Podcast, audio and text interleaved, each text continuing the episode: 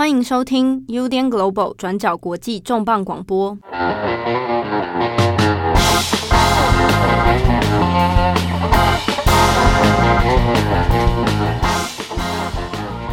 Hello，大家好，欢迎收听 UDN Global 转角国际重磅广播之重磅一页书。我是编辑七号。那今天呢，又来到每个月一次的国际版权人艾珍的。一页书时间呢，我们欢迎艾珍。大家好，我是艾珍。哇，艾珍的节目现在来到这样二月已经是第三集了。对啊啊，前几集其实听友的反应都蛮不错的哦，有不少听友都会私讯或者是透过 Apple Podcast 留言给我们，都觉得哇，这个题目有很多人其实是想都没想过啊，尤其做国际版权这一块啊，啊，对很多人来讲，对喜欢书的人来讲，可能不知道有一些眉角在里面。那这一集刚好我们播出时间都也要在过年之后了哦。我们想要特别来聊一个，也是我个人一直很好奇的一件事情，就是既然在做国际版权，难免会碰上一些比较神秘的事件。那这之之中呢，国际版权里面，我觉得最神秘的国度之一就是中国。在中国处理到有关于中国的出版、中国的一些呃版权啊相关事宜，我想一定会遇到很多。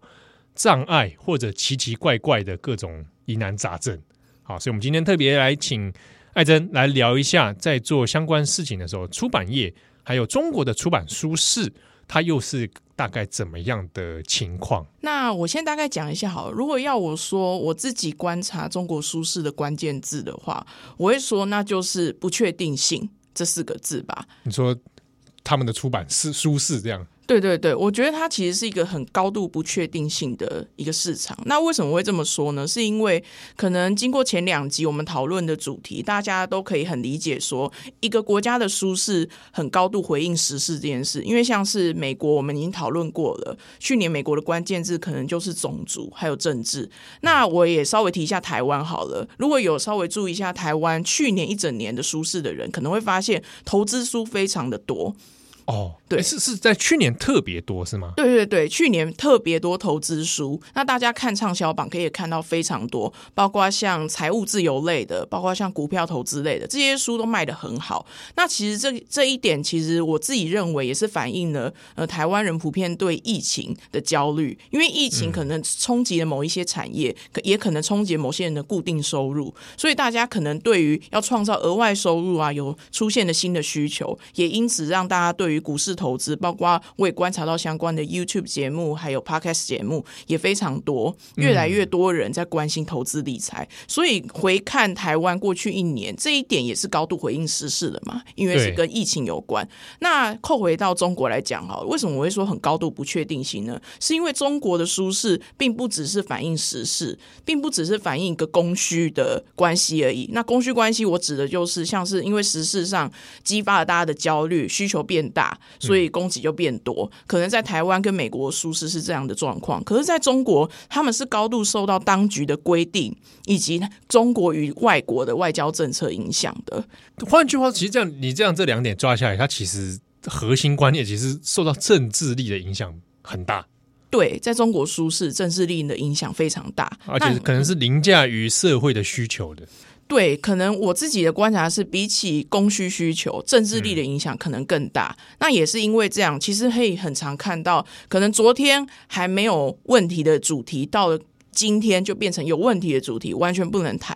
其实这样的事情是蛮常发生的。在这之中，大家就也涉及到，比如说，呃，影响到。我们可以在中国的市场上面看到的出版书，或者是哪些书是可以引进版权翻译啊？哪哪些是不行？但其实其实其实这样看起来，一整年如果我们做国际版权来讲，它其实我也有点抓不到中国自己的那种方向，因为大部分是不确定性比较多。对，也因此说，其实很难去推估说明年哪些话题可以继续谈，那哪些话题可能不太能谈。应该说，比起要预测哪些可以继续谈，预测哪些可能不太能谈会比较容易一点。啊，哎，那这不是很很矛盾吗？比如说，那我如果作为出版商或什么，那我今天想要在中国推书，不就会遇到非常多障碍？对，那我这边也特别点出一点，就是翻译书会有更大的困难，因为大家可以想象，买一本翻译书的版权，等它翻译完再出版是有时间差的，所以有可能会发生，我买这本书的时候，这个题材还 OK，可是等到我要出版前的时候，它突然变成一个很敏感的题材的时候，它出版就会受到困难。啊，这这种 case 有有没有相关的案例啊？我觉得这三年以来，可能像是我们等一下会提到的，嗯，可能因为外交关系影响，像是韩国书，韩国书，对对对，哎，大家可能想说，哎，这个中国其实本来对于韩流这件事情还蛮热衷的啊，甚至是引引进非常多的韩综啊，然后也非常风靡韩剧，但是有一阵子也因为政治外交关系，韩流变成是一个敏感的关键字，那也影响到了出版方面。对，因为我刚刚点出韩国书，那其实主要就是因为二零一六年的时候，萨德反飞弹系统这件事的争议。那这件事发生了之后，后来其实不只是书市啊，大家先看到的应该是影视界很明显，就包括电视剧、电影都不太能上档。那还有 K-pop 明星，可能这一点是更明显的，因为 K-pop 明星一度在中国是非常红的。那突然间大家都不去中国看演唱会的时候，其实大家就大概知道应该是有限韩令。那其实有意思的是。限韩令这件事从来没有被公开由当局点出来，对，他没有发一个白纸黑字哦，对，从来没有说，说发出来，这叫限韩令，大家以后不准怎样怎样怎样怎样。他反而是从底下的人开始说，哎，有一个风声啊，大家可能内部知道有一个规则存在了啊，那才开始开始去做。对，那其实在中国这类的可能限制。某个东西不可以做的事情，几乎都是以这种形式用，都不是白纸黑字公开由当局宣布的，而都是由大家的耳语间在业界默默传开的。嗯，对。所以换句话说，在这边就是点到了一个像跟韩国的萨德反飞弹系统这个事情，基本上就是政治外交的事件会直接影响到在中国内部的出版市场。对，其实受。中国与他国的外交关系影响非常大。回去谈到刚刚我们提到韩国的例子，那我就直接举一本书当例子好了，那就是八十二年生的金智英。那像这本书的话，繁中版也就是台湾版本，在二零一八年的五月五月就上市了。它其实是有简中版的，简中版则是到二零一九年的九月才上市。那刚好，嗯、大家所谓业界流传的限韩令啊，其实差不多也就是到二零一九年的时候才出现比较放缓的迹象。哦，等于是放缓了八年生的金智英才能够在中国出现。对，应该就是因为当局可能放缓了一点一些管制的力道，所以说金智英这本书在二零一九年下半年终于可以出版，其实表现的也很好。那大家可以注意到这个时间差是差了一年多，对。嗯，但是他本来其实应该可能会跟台湾差不多，差时间就应该。也许他有本来该有机会可以更早上市的，可不过他这个限韩令的影响的关系，可能在没有办法达到跟台湾版很近的时间上市。对啊，这其实虽然虽然说有的人看听到这个会觉得说啊，中国不意外什么，但是你仔细想想，这个事情本质上还是非常的奇怪啊啊！你看，而且尤其是八二年金智英，它其实跟呃这个政治外交事件也毫无关联嘛，只是因为它是韩国而已。对，不过八十二年生的金智英这本书的话，其实它里面还有一点也是算是敏感话题，就是性别议题。其实性别议题的书在中国一直都算是比较敏感议题的书的。哦，性别议题。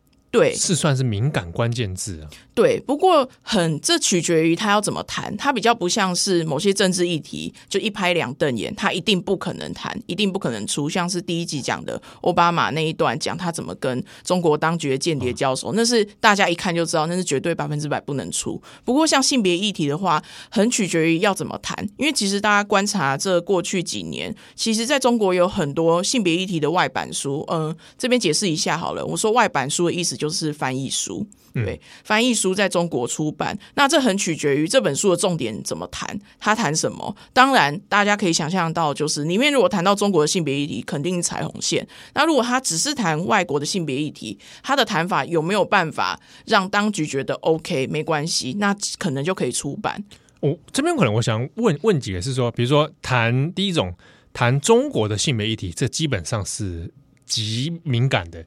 对对，那这边只指的说谈性别议题，可能包含到两性平权啊，亦是一种，或者是呃性少数者，比如呃同志，可能这也会是一种。那我印象没记错的话，其实像过去因为中国也有讨论过很多像妇女运动的，那大部分也都是被列为禁止的书籍啊，因为它可能有涉及到维权，涉及到一些民运人士等等，所以这些如果谈到中国，它基本上是不行的。如果是外版书谈外国的话，我即便是谈女性，我今天谈性向，可能也是要看一下风向就对了。对，可能要看一下。那刚刚有点出来，像是有女女性权益类，或者是同志议题类。那我自己的观察是，同志议题是更敏感的，嗯、会更容易不太方不太能够出版的。比如说，我如果我是这本书倡议同志平权，对，或者是这本书的作者可能有特别告诉大家，他这是他的同志的故事，或者什么。这种比较敏感，对，同志议题又比妇女议题更敏感。不过我就我就会很好奇，那 看起来障碍重重哦，但是偶尔是不是也还会有一些有些办法？比如说我真的其实有些书谈到一些性别啊、哦，比如说或我讲啊，近几年的观察，其实在中国的舆论里面，比如包含他们的微博或微信，其实也很多网友会讨论，比如说性骚扰、性侵，他们也会对这一类议题是感到很愤慨。在这种氛氛社会氛围之下，其实有没有办法说突破？然后我去真的还是可以出一些相关的书籍。那我这边就举一本书作为例子好了。那这本书叫做《Know My Name》，是作者是 Chanel Miller。那可能有关系性别议题的呃听友们可能会知道一个事件，就是嗯。史丹佛大学性侵案，那在那个案子里面，主要犯案者是一名就是游泳健将，他在有点像是兄弟会举办的派派对的时候，趁酒醉的时候性侵害了一名女生。那后来这个女生一开始她是匿名的，那不过后来她以匿名发表了一篇。就是阐述文在网络上非常的红，因为他在里面非常有条理的阐述了他的心情，像是说，嗯、很多人告诉那边你那一篇文章里面就讲说，很多人告诉他，你这样子举发那个男生，那男生以后是要成为奥运选手了，很可能可以帮美国赢下金牌的，你毁了他的生涯，哇！这种鬼话也说得出来？对，那个时候其实有很多这样的声音，或者是那个其实那那个男生的爸爸就说，一个三分钟的事情毁了我儿子的一生。哇，这我刚才也骂脏话。对啊，所以你毁了别人的一生呢？对，所以那个时候，这位这位那那个这个女生承受了很大很大的压力。嗯、那当时她也是匿名嘛，后来在这本书是二零一九年的书，二零一九年的时候，她就用。Know My Name 当做这本书的书名，她用剧名，她的本名讲出他自己的故事。嗯，对。那其实这本书可能大家就想说，哇，刚刚有讲说性别议题比较敏感嘛？其实这本书有卖出简中版权，而且简中版已经出版了。我，顺利出版？对，有顺利出版。而且这本书有意思的事情是，我的观察是，他用了一些励志的元素来包装这本书。哦，他因为涉及到性别议题。对，好，然后可能在中国的出版上相对敏感，但我换一个，有点像换个包装方式。对，可能也不见得是包装，而是他把一些元素放大去强调它。例如说，这本书里面当然有讲到这个女生的勇敢，这个女生如何一路坚持下来。她如果放大这些元素，用放大这些元素啊，就有点像是放大一些励志的元素嘛，嗯，就比较没有那么着重于可能是愤怒的这一类的情绪表达。对，是是是，但但相反的，也也就是说，如果我当初是着重在于揭露愤怒，然后对于性别不平等、性侵的事件的话，很有可能是无法出版的，可能就会变得比较危险，可能会变得比较微妙，让这本书的定位比较微妙。那我觉得这本书，我自己觉得更有意思的是，观察这本书就是书封跟封底的文案啊，没有完全没有听到性侵害或性侵的相关字眼。哇，完全是没有，对，完全没有。可是他也没有避谈，因为点进去这本书的网络书店的页面，一定可以知道这本书讲的是一个性侵案当事人的案子，他出来写的回忆录，嗯、一定一定会提到。可是这本书的书封跟封底是完全没有提到这几个字的。他可能他的叙述比较像说，一个女生在怎么被伤害之后，再勇敢的站起来，再怎么样，嗯、呃，突破万难。活出自己的人生，可能在书封跟封底的文案是用这方面去做强调的。对，所以这边也可以回应到我刚刚说的，我看到的是出版社可能放大了其中的这一些面向，嗯，让这本书可能可以面向，也因此可以面向更广大的读者，像可能对女力有兴趣的读者，可能过往他可能会自己会觉得我对性侵害的案子好像没有那么的有兴趣，可是因为他看到这些点去看了，可能反而拓展了这些读者的视野，所以他面向的读者也变广了，可能不只是关注性侵害案件的读者，他也面向了。可能关心女力的、关心女性自主的这些读者，可能都一并被吸引进来。嗯。哦，那在就这个策略来说，其实在这个出版上还蛮厉害的。对啊，我其实蛮佩服他们的，而且他们到目前为止也一直还在找性别议题相关的。而且就我所知，罗南法罗的书《Catch and Kill》台湾出了，台湾对对对，台湾在不久前出了。那简中版也是这家出版社。中国出版社会去做出版，欸哦、对，哎，在中，但现在我们录音的时刻，这个还中简中版还没出来吗？对，还没有出来。哎、欸，那我很好奇，他会怎么怎么在书封上讲？哎，因为因为台湾版那个太明显，直接就跟你说那是当初那一系列的性霸凌、性这个各种问题的。对，而且我自己觉得罗兰法罗书可能会遇到更大的挑战，也在于他的文风，因为我觉得罗兰法罗文风是更加有主观意识的。对，它里面是第一人称嘛。对对对，所以这也挑战了这个当中国出版社要操作类似敏感议题的时候，他们的策略以及他们想要如何去做包装，怎么推出这本书。那其实我自己这几年跟中国出版社合作，我其实有很多敬佩之情的，就是对于坚定经营。很容易踩线的敏感的社科议题的中国出版社，我刚刚讲的这本书的出版社就是其中一个。嗯，尤其在这种环境之下，怎么打打一种迂回的战术？对，而且在打迂回战术又不回避核心议题的状况下，成功的让一个议题给更多读者看到。我觉得这个是中国出版社愿意经营这类主题，中国出版社很勇敢的地方。我讲一个。类似的 case 好了，就是我我自己蛮喜欢一本英国的小说，叫做《瓦特西普高原》。那它其实是一个被当然被它是被誉为是在《哈利波特》之前一个曾经很风靡的一个奇幻故事。但它其实是讲一群兔子，那群兔子如何。呃，冒险犯难，从逃离自己的快毁灭的家园，然后去找到一个新天地。这样，它其实是一个蛮典型的一个很像公路之旅的故事。但它其实它的内容啊，有涉及到很多关于政治的隐喻，比如说他们逃离了法西斯，逃离了一个监控的国度，然后怎么样去这个冒险。那中间还有去解放一些被囚禁的兔子，这样那。那它其实故事虽然说是以儿童文学、儿童圈文学为为主，但是它的情节内容啊，蛮蛮血腥的，就是 会有很多野生动物的搏斗跟死亡。那中文版当然其实还蛮出，而且以后也再版。后来我就有一天无意间注意到，它有简中版，而且是简中版，也是曾经出过那种嗯，不知道那种地方有大学出版的，但它一下就绝版那种。后来啊，就找到了上海一间出版社，然后我也去买到它的原原版。我就想说，他怎么翻译它的书名？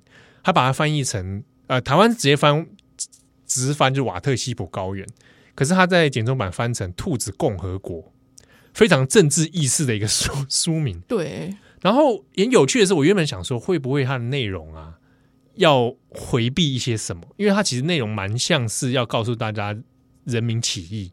然后要去推翻监控的一个社会，但是在它内容上面，就是它一直不断的，或者它的包装啊，它其实包装就在告诉他，这是儿童奇幻故事，这是野 小兔子们的冒险故事，与现实生活无关。对对，它的包装上，然后又会走向有一点比较简约的风格，然后它放在儿童青少年文学区里面，就好像这一切就是被淡化掉了。我都是看的时候觉得，嗯，还还蛮用心在做这种事情的。对，所以可以也可以看得出来，像出版社如果很想要做一本书，可是他有踩线的疑虑的时候，他们就会用一些策略上，嗯可能行销上啊或包装上来做一些调整，让一本书可以顺利的问世。对，那这之中啊，可能还有大家可能嗯相对不太了解的一个状况是说，哎，我如果在中国出版书，其实要取还是要取得一样审查的。允许啊，比如我要得到一个书号，这个中间过程其实是是蛮有趣的。对，那可能大家比较不熟悉的就是，我们先解释一下书号好了。那可能有些人没有注意到，每一本书上面都会有一个十三码的 ISBN 号，哎，包括你现在手边每一本书一定都会有。对，那台台湾的书当然也有。那我们这边讲的书号就是这个 ISBN 码。那在中国的呃相关规则里面是这样子，就是 ISBN 码由他们当局来做核发。对，那可以拿到 ISBN 码的基本上是国营出版社，民营出版社是拿不到的。国营出版社才拿到 ISBN 码。对，那民营出版社还是要做出版嘛？那要怎么办呢？那他们就是会去找国营出版社做合作，例如跟从国营出版社买书号。买书号哦，对，换句话说，民营出版社不能去申请。对对对，民营出版社不可以去申请书号，然后这些书号都掌握在等于是政府机构里啦。对，也可以这么说。所以说，大家可以想象的是，所以民营出版社的出版里面有一项成本叫做书号费用。哇，这个在台湾应该是没有。对，可能大家在台湾会比较难想象。那这边也可以提一点是，就是在二零一八年之后，其实出版跟新闻的主管单位变成了中宣部，所所以是是那个书号要由中宣部来。对对对，也可以说在二零一八年之后，就是由中宣部来管理这一切事务，书号也是其中一个。那不就等于相对于是更紧缩，而且它对于政治更敏感。对，所以说，如果观察这几年中国的出版市场的话，可以很明显看到，二零一八年之后紧缩的力道是非常明显的，包括说审查的内容也变多。那当然，刚刚一开始提到的跟外交关系的影响也更加明显。那以及书号的数量其实也是，其实在这几年书号的数量是一直减少的。就是换句话说，你这一年能够出版的书的总量。对，是萎缩。对对对，所以说它核发的书号的数量减少的话，也导致书号变贵。所以我们很很常看到的就是民营出版社说他们的书号成本变得很高，他们想取得一个书号，可能以前只要多少钱，那现在变得非常贵。那也让他们是不是我出版一本书的成本变贵之后，那如果这本书内容又是踩线的，对他们来说的压力就更大了。对啊，或者说最后拿到了书号要出就出一半，不能出。对，哇，撩急。对对对，所以说，在中国要出版一本很敏感议题的书，到了现在是压力只有越来越大。嗯，对，那干脆有些有些题目，干脆索性就不出了。对对对，所以也可以看到说，他们有点这，尤其是去年啊，我如果自己观察去年中国出版社他们想要看一些新书啊的选书方向的话，很明显会转向于比较像是心理励志类啊，还有商管类的书，他们可能比较感兴趣。那对人文社科类的书就有一点顾虑比较多。那其实也很好理解，因为如果你做人文社科类的书，不。从先从内容上就容易踩线，那再来到书号又很难取得，书号成本又如此之高，做一本人文社科书要冒的风险远胜于做你其他内容的书，也因此其实这导致了后续结果，大家也可以想象，就是会不会接下来有一块知识，有一块书种就这样在中国慢慢的萎缩，慢慢的消失呢？哇，这应该是可想而知诶，比如说呃政治类的。啊，国际关系类，我相信国际关系类的书恐怕要出，但超级难哦。对，这也是一个比较像是长远看，算是一个也不叫隐忧啊，是显然的一个 一个问题。对对对，那其实这里面有一件好玩的事情，也可以跟大家分享。大家可以想说啊，完蛋，政治类说出不了啊。其实有一种政治书在中国出的非常顺利，卖的超级好，那就是骂美国的书。骂美国的书，对、啊，这真的是也是牵动着中美关系啦。对对对对对，关系越差，然后你越骂美国就很赞。对对对，所以唯一可以顺利出版政治书，就是抨击美国政治、抨击美国黑暗面的书，还有这个质疑西方民主的。对对对，哦，这一类书，哎，其实这类书它有的很多是中国自己的作者写的，好像我记得，我记得印象中我还看过，他们也有引进外版的。对对对，那我这边可以举一本书，就是《美国陷阱》这本书是法国作者写的。那其实作者他是阿尔斯通电力公司，就是法国之前很大的一个电力公司，他的前高管写的。那其实这本书写的就是当年阿尔斯通他们，他这位高管被逮捕。嗯，那其实理由就是海外反腐败法。啊，对对对，因为可能他们在海外涉及贪污，所以在美国就被逮捕，那也被抓去关了。这样，那其实他这本书抨击的就是他认为美国是运用司法力量在打压其他海外的大企业，让美国企业在得利。对对对，像是阿尔斯通后来就有被通用给收购嘛。对对对对对，那其实这本书会在中国大红，也跟华为案有很大的关系啊，就是让我会联想嘛。对对对，我一定就是用这个方式来打呀。对对对，因为那个时候就是最大家突然大家都知道这本书，就是一张照片流传，就是任正非的办公桌上放着一本美 美国陷阱，无意间打了广告。对对对，而且他们公司里面也很多美国陷阱相关的那个文宣。对，那当然大家就可以很直觉想到，那当然就是华为案嘛，嗯，对，就是孟晚舟案嘛，因为他们主打的点就是美国用。嗯，司司法力量其实就是害怕华为崛起，嗯、所以为了避免损害到美国企业的利益，用司法力量来打压外国企业。那像是这类的书，那包括我觉得有意思的还有有一本书是我自己代理的，那做的是揭发美国监狱体系的。哦，对对对，那本书主要是那位作者潜入就是美国监狱里面，然后观察美国监狱因为私营化的之后的乱象，以及各种过劳啦，对对对，还有把人就是更轻易的拉进监狱里面判刑啊，对对对，那这些乱象，那这本就写了一本书做揭露。那其实这本书我一开始那个时候有点担心会不会有需要删改的内容，因为通常我自己的经验是，如果是记者写的这种揭露黑暗面的书，你提出跟作者说可不可以删。改通常是记者哪会给你删？对，对，我的 credit 人家是被删掉。对，因为他这本书就是来踢爆黑暗面，然后你居然还要求他删改，通常这种时候很难，就作者通常不会答应。不过这本书一字未删，就在中国出版了啊，因为他揭露了美国的。对对对，大家可以想象，那也是因为他讲的是美国的狱政系统的问题，不是中国的问题。对，也没有指涉性，所以这本书可以一字未删，就在中国出版。哇，那你刚好是搭到顺风车。我、啊、我相信，搞快骂川普的书应该也是卖的很爽。有可能，不过像是美国领导人这这类的书，这几年还是非常非常敏感。敏感，对对对，因为就像大家一定会立刻想到，哎，去年美国出了那么多川普爆料书，那理应中国不是大量引进吗？对对，应该说，比如说什么那种波顿的啦，啊，还是那个什么愤怒与什么的那个，结果简中版其实还好。对对对，那我觉得也是因为川普爆料书很多，并不只是在讲川普这个人，里面一定涉及了很多国际政治的运作啊。那想必也有很多都有提到中国，以及印度啊其他国家的。那这些其实并并不是说一本书只要骂川普就可以，这些内容如果还是有踩线地方的话，还是没办法。而且川普书其实因为是美国领导人，那也是让他更敏感的原因之一。哦，所以涉及到政治最高领导人的。其实还是会有一些眉角在里面。对对对，那我觉得扣回来讲，嗯、呃，外交关系的话，像美国书说骂美国书就是很好处嘛。那讲到美国，那过去这两年来最大的问题就是美国的书拿不到书号，美国出版的，然后我现在要去中国引进，拿书号是拿不到。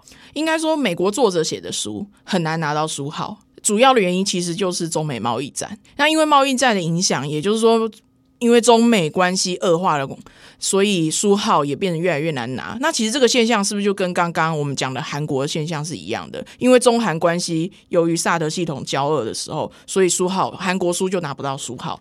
对，而且这个事其实是他也不会明白告诉你，对，不会明白讲。他就是说，哎，为什么就是这一批，比如说都是美国作者写书啊，书号就是迟迟下不来。对，大家都是让大家拖在那边等，你就是等不到。哎啊，可能稍微敏感一点，想说啊，现在因为这个风头上面这个中美有问题，所以连带影响。但是你始终没有办法从官方的口中得知。对，就是官方永远不会讲明说，我现在就是不给美国叔叔好，可是出版社就是等不到。他的美国书，他旗下的翻译好的都拿不到书号。那其实大家可能想象说，哎，韩国书拿不到书号，那像之前有桂明海岸闹很大的时候啊，对对对，桂明海因为就是铜锣湾书店的事件闹得非常大。那桂明海因为是瑞典公民，所以也牵涉到中瑞关系，在那个时候恶化很严重。在那一段时间，其实瑞典书也有一一波风声，就是瑞典书很难拿到书号。对对对，那可能大家想说，哎，这种事发生很多次了嘛，到了美国，可能大家也不那么大惊小怪。那其实严重程度是不一样的，因为大家也可以想象，从台湾书市就看得出来了，美国书占比大还是瑞典书占比大呢？当然是美国书啊，啊因为翻译书的最大宗一定是英文书。对对，那大家就可以想象说，美国书拿不到书号，对出版社来说是多么严重的一件事。你签下了很多本，可能一百本翻译书里面，如果有七十本是美国书，那应该说七十本是英文书好了。英文书里面如果有五十本是美国书。哇！全部都拿不到书号的时候，可是你的成本已经付出去了，你买书的成本、你翻译的成本、前期后期的成本都已经付了，却没有办法上市销售来做回收成本的话，对一家公司的经营是影响非常大的。哇，那那这个对中国很多出版商来讲，这是不是也最后也只能真的是自认倒霉啊？我就认赔了。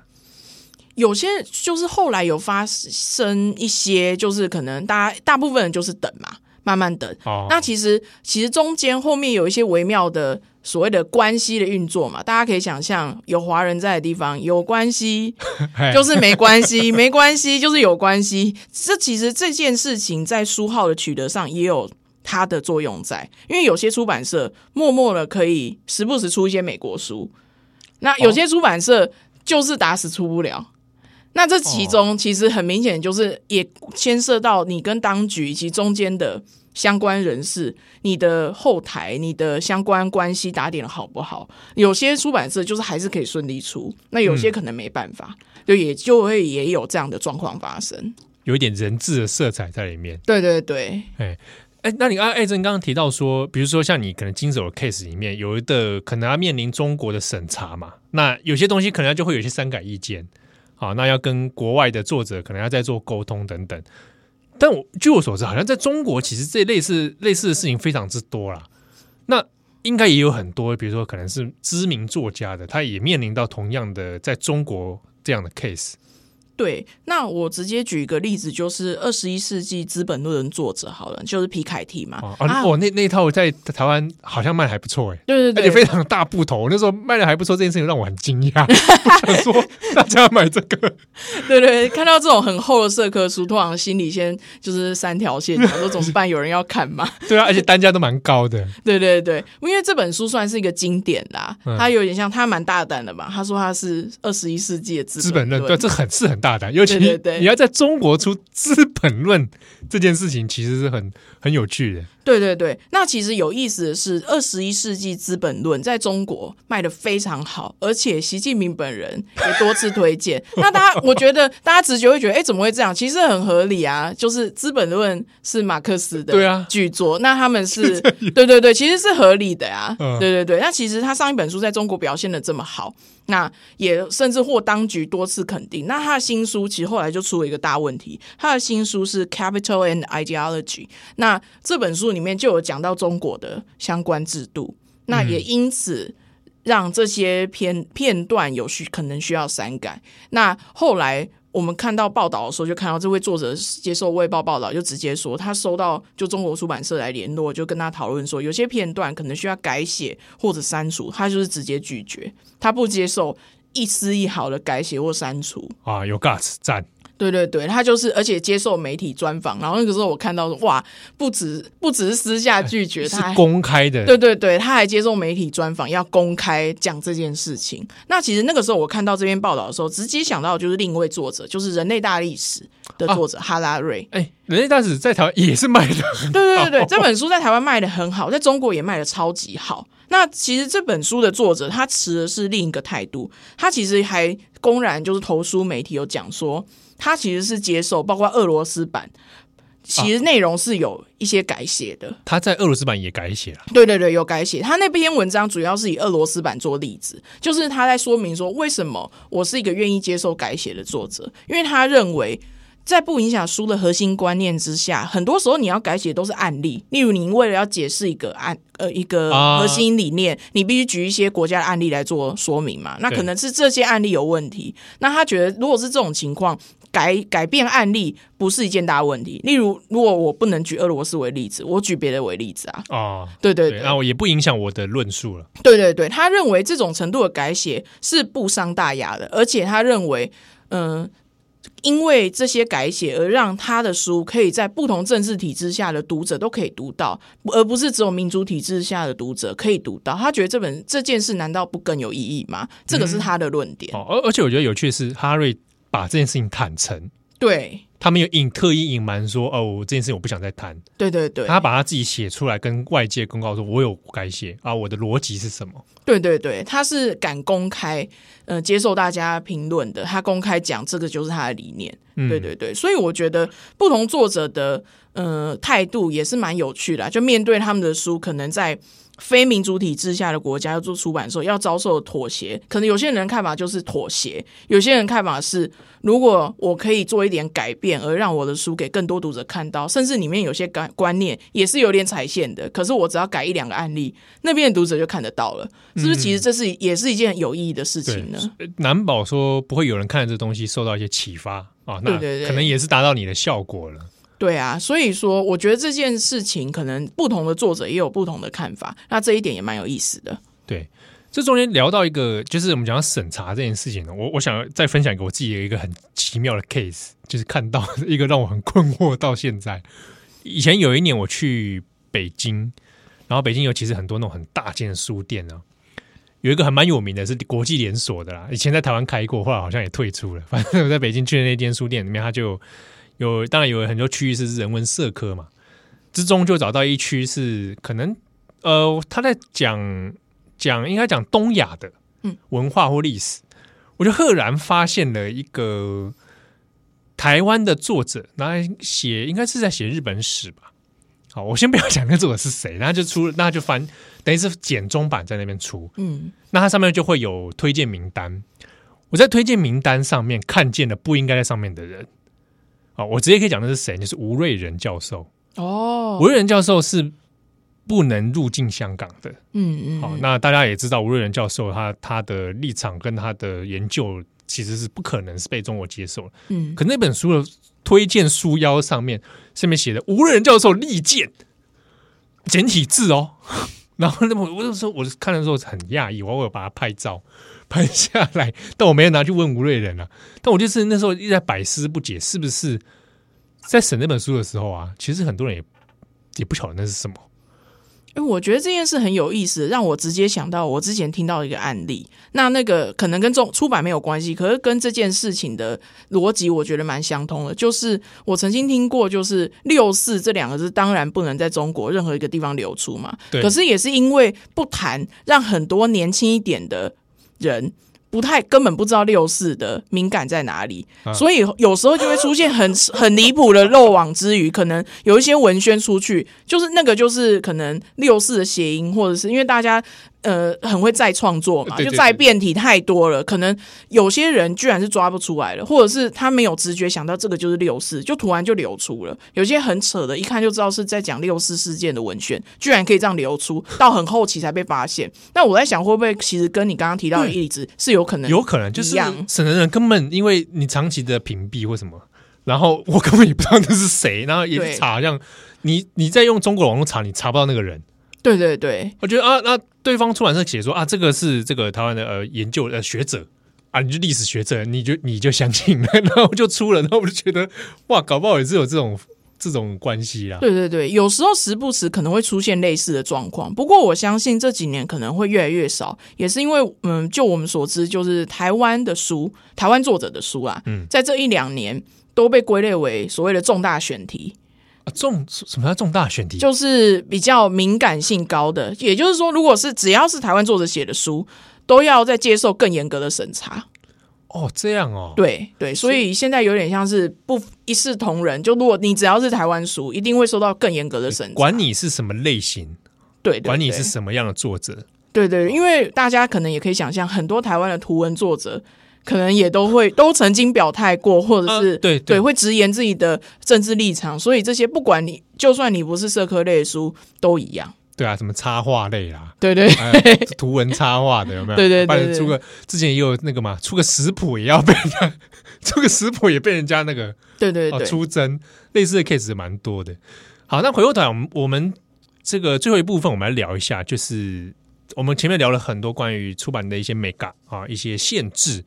那也可能也跟大家分享一下，谈谈那在中国的出版市场上面，到底什么东西卖得好？那大家读者的口味啊，这个消费的力，这个消费的倾向又会是在哪边？那这边我先讲一个 case 现在来跟大家来聊一下哈。我以前的也是在中国的书店看见的一个现象。你去逛中国书店的时候啊，就是会有一区就特别就是特别红啊，特别红，就是官方要出版的东西。那有一年就是习近平修就是要修改宪法，然后要连任无限期连任那一年呢，刚好的书那个书柜上面全都是习近平类的书，它的封面一定都会习近平的脸。那就满满的啊，非常的壮观啊，非常的有中国特色的一种美感 在那里。对，然后有一次还很有趣的时候，刚好在过年前呐、就会有很多人就办年货嘛。那之中有人会去特别买书去当伴手礼回乡，那就很有很好玩，就是这一类的红书就变成一个热门的。回乡伴手礼，买一套的那个习近平的什么巴拉巴拉怎么讲话，而习近平的什么什么语录啊，习近平这样那样啊，那或者是我还看到有人就提了一套这样马克思资本论啊，或者是什么什么呃毛泽东的什么什么东西，就这样当成过年礼盒在卖。然后我看结账的时候也是都不手软，我那时候在想，哇，是不是这一类书真的是感觉上好像还真的卖的不错哎。哎、欸，其实是真的卖的很好，而且到现在还是可以，大家还是可以看到，就是到现在还是这样。因为就是大家可以去看一下中国就是统计，就中国书市的，嗯、呃，就是出版类的数据的一个网站叫开卷，他们都会统计就是畅销榜嘛。嗯、那其实你可以去看它的实体书店畅销榜单，你拉到非文学类，就是非所谓的非虚构类啦，他们那边比较常讲非虚构，往下拉你会看到前十名过半都是习近平在某个地方，然后以及习近平与大学生的谈话，然后以及什么的，对。那我第一次看到的时候也很惊讶，就怎么会非虚构类怎么都是这样啊？那这是真的卖的很好嘛？那后来我稍微了解了一下，原来去年光去年官方就帮习近平出了三十四本书。你说二零二零年啊？对对对，习近平出了光呃习近平为主题的，对对对，三十四本书一年，对。哇，那这样算下来，就平均十一天会出一本。可以说是大手作家，对对对，就是 就是就是那个产量蛮高的这样。那所以也因为啊，不管是好出书很多，大家可能想说也不一定卖的好嘛。那还真的卖得很好，是为什么？那我大概看了一下，因为政府机关啊，还有大学可能有些课程就是必须读那些书，所以是会有很多大量订购的状况出现的啊。学校单位啦，对对对，还有政府单位，像是公务员必须读啊，就是公务员采统一采买。对对对对，要统一发放，对对，所以这些书就真的卖的很好。所以大家可能看，我就我注意到的是实体书店畅销榜啦。那网络书店，像大家可能去关注，像是当当网啊，或者是当当网，对京东这些呃中国比较主要的网络通路，其实上面的畅销榜就没有这种状况。上面的一些网络书店的畅销榜比较没有说一半都是习近平的相关著作，哦、对，主要是实体书店比较会出现这种状况。那可能第一次看到都很惊讶，不过后大概因为以这种出书量以及公务员可能必须读的量，那可能这样也不是很意外。那大家也可以嗯、呃，可以感受到就是去年一年就出了这么多书，所以他们官方对于意识形态的把控上也的确是力道是越来越强的。对啊，而且我我在想可能。阅读者、消费者当中，可能也有一些年龄世代差异。对，像这些书，我自己觉得可能都是嗯，公务员吧，或者像我那时候观察到，实体在购买的很多是长辈，嗯，而且那种长辈就是你看得出来，他可能是外乡打工，嗯，然后可能要买了回去这样子，然后大概可能教育程度也有差，嗯嗯嗯，然后我有一次看到，就是在会在店头那边读的，就拿着习习近平的那种书在读啊。然后有些看起来就是可能是劳动阶级、劳工阶级这样子，哦、然后就是很认真仔细的在在好像在研读，而且会念出声音来哦。当当像就是你那个景象很像在以前看有人会读毛语录这种感觉，嗯，但是你如果说我同辈的年轻人问他们，他们只会跟你说没有人在看那个啦。对，因为我看到相关报道也有，就是都是化名接受采访，就是说，就是说这种书就是大家都是被迫读了，就是因为指定教材才会阅读，才会读多。你说一般人真的有那个兴趣去特别热爱那个，那个大概可能小粉红吧。小粉有没有在读我都不知道哎，小粉红会读书吗？其实谈到这个也可以谈说，大家可能好奇，在中国，嗯、呃，表现卖很好的书是什么？那我这边可以提一本非文学书，就是《Educated》。嗯，哎，这本书，那这本书台湾也有出。那这本书讲的就是一个从小在可能有点邪教家庭长大的女生，她怎么突破万难，自自己努力，然后后来拿到名校的博士，一路读到名校博士，她是等于是摆脱自己的原生家庭。哇，这书可以在在中国可以啊？对对，这听起来是不是好有点半？总觉得有一点好像会联想到其他事情，就是很。很微妙，这本书在中国卖的非常好，是百万级的畅销书，也就是我刚刚提到的，呃，实体书的月销榜，在夹在习近平当中会出现的，就是这一本书。嗯，对对对，这本书台湾也有出了，它书名比较长，我现在可能有点难直接讲出来，应该是乐色场长大的。哦，我知道，对对对，它有一个这个，对对对对，对对对对。那中国的书名更诗意，是你当像鸟。是飞向群山吗？就是非常诗意的书名。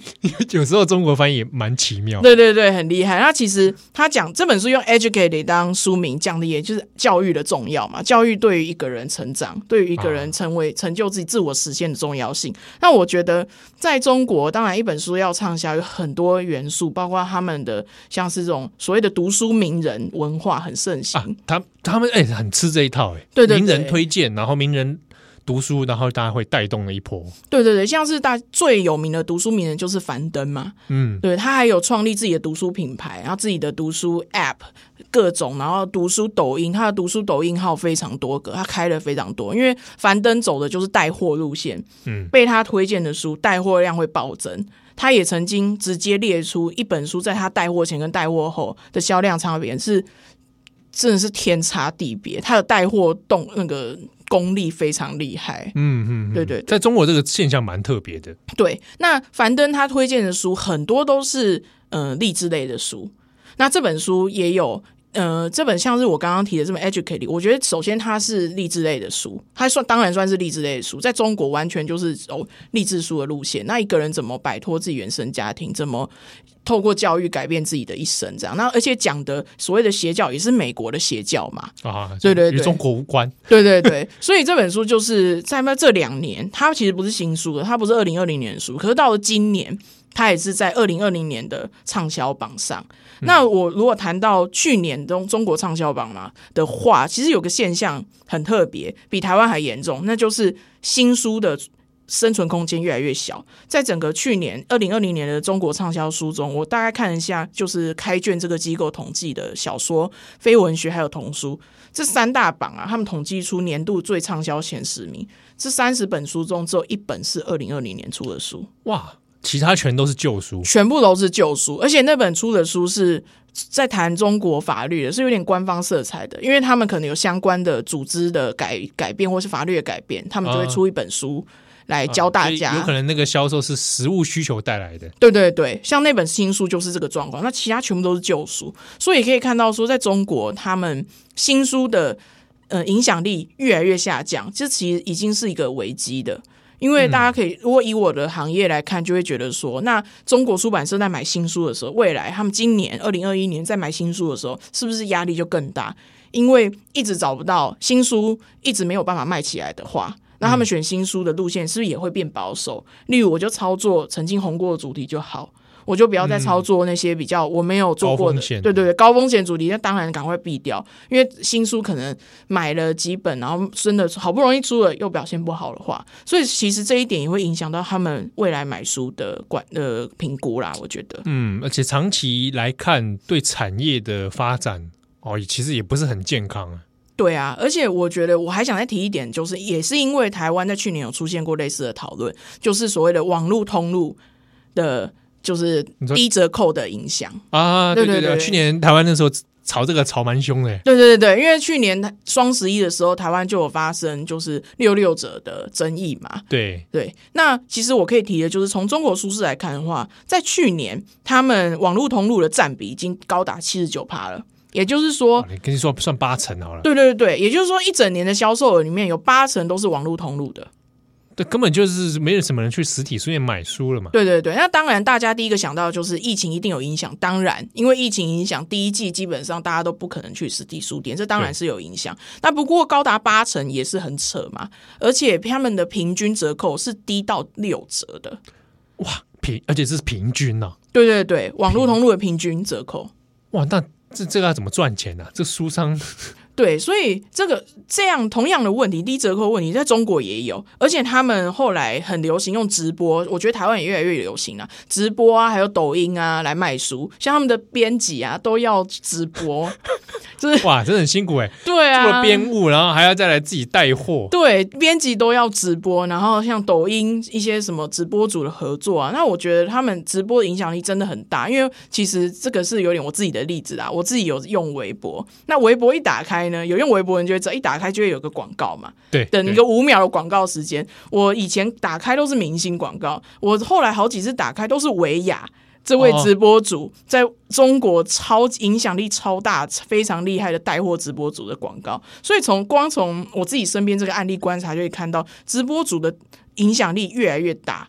那这这一点当然影响到了中国书市，所以他们也很流行这种直播带货。那直播带货的折扣都是下到比五折还低的。靠，比五折还低，一本书利润是有是是有多贵？对，所以还有五折。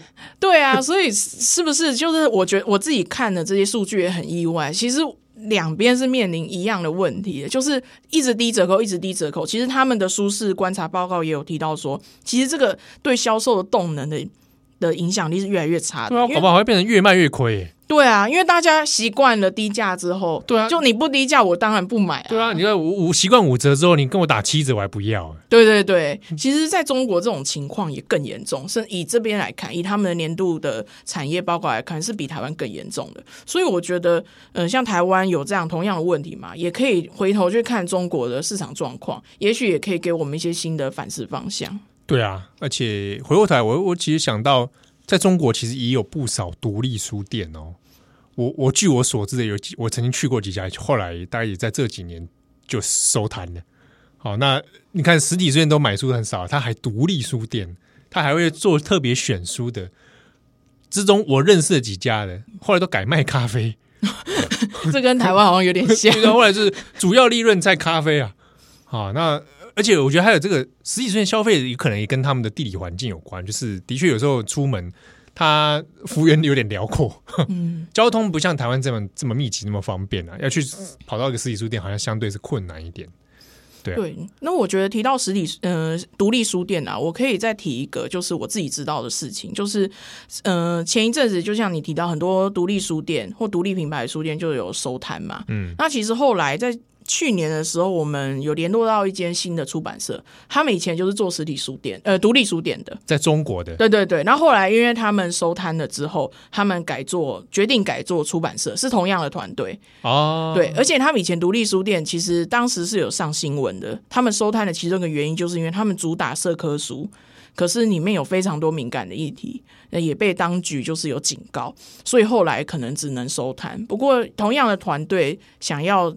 以出版社来重新出发，那同时也是想要主打社科书哦。我觉得这个勇气是很感人的。欸，对，而且他要面临的压力其实是可想而知哦。对，而且我们跟他合作的那一本书，就是已经合作到一本书了，就是他们未来他们会出版，就是我上一集应该有提过的《Memorial Drive》哦。就是那一本讲以他自己的回忆录讲美国种族议题的，对对，那本书，那讲到一些母女情啊，对，所以我觉得这一点也让我其实蛮感动的。他们继续要走一样的路，他们虽然换了一个身份了，继续走一样的路，而且继续勇于经营，像是 Memorial Drive，大家会想，我自己就会觉得哇，这个主题很小众。首先，种族议题也不是东中国读者很感兴趣的，对对。不过他们。却就就想要操作这一本书，那我觉得给我的反思也是，我可能以一个版权经纪人的角度，会从商业面来看，就觉得种族书如果真的要做，我要做能吸引最多人的，可能就是论述类的，可能就会避就就会觉得回忆录类不是那么好操作。可是却有一些可能不是规模那么大，比较小型，可是却很专精于人文社科类主题出版社，很勇于的去找一个不一样的角度。谈种族议题，愿意用这样的角度带给中国读者来看，我觉得这个也他们这样子的勇气，其实也给我很大的启发。对，而且很多可能他的目的并不是要用这个来发大财，好，他应该是有一些他的志向，把这个事情当成一个志业来做的。对对，好，那今天我们再次谢谢艾珍，谢谢大家。那转角国际重磅一页书的系列，我们下次见喽，拜拜，拜拜。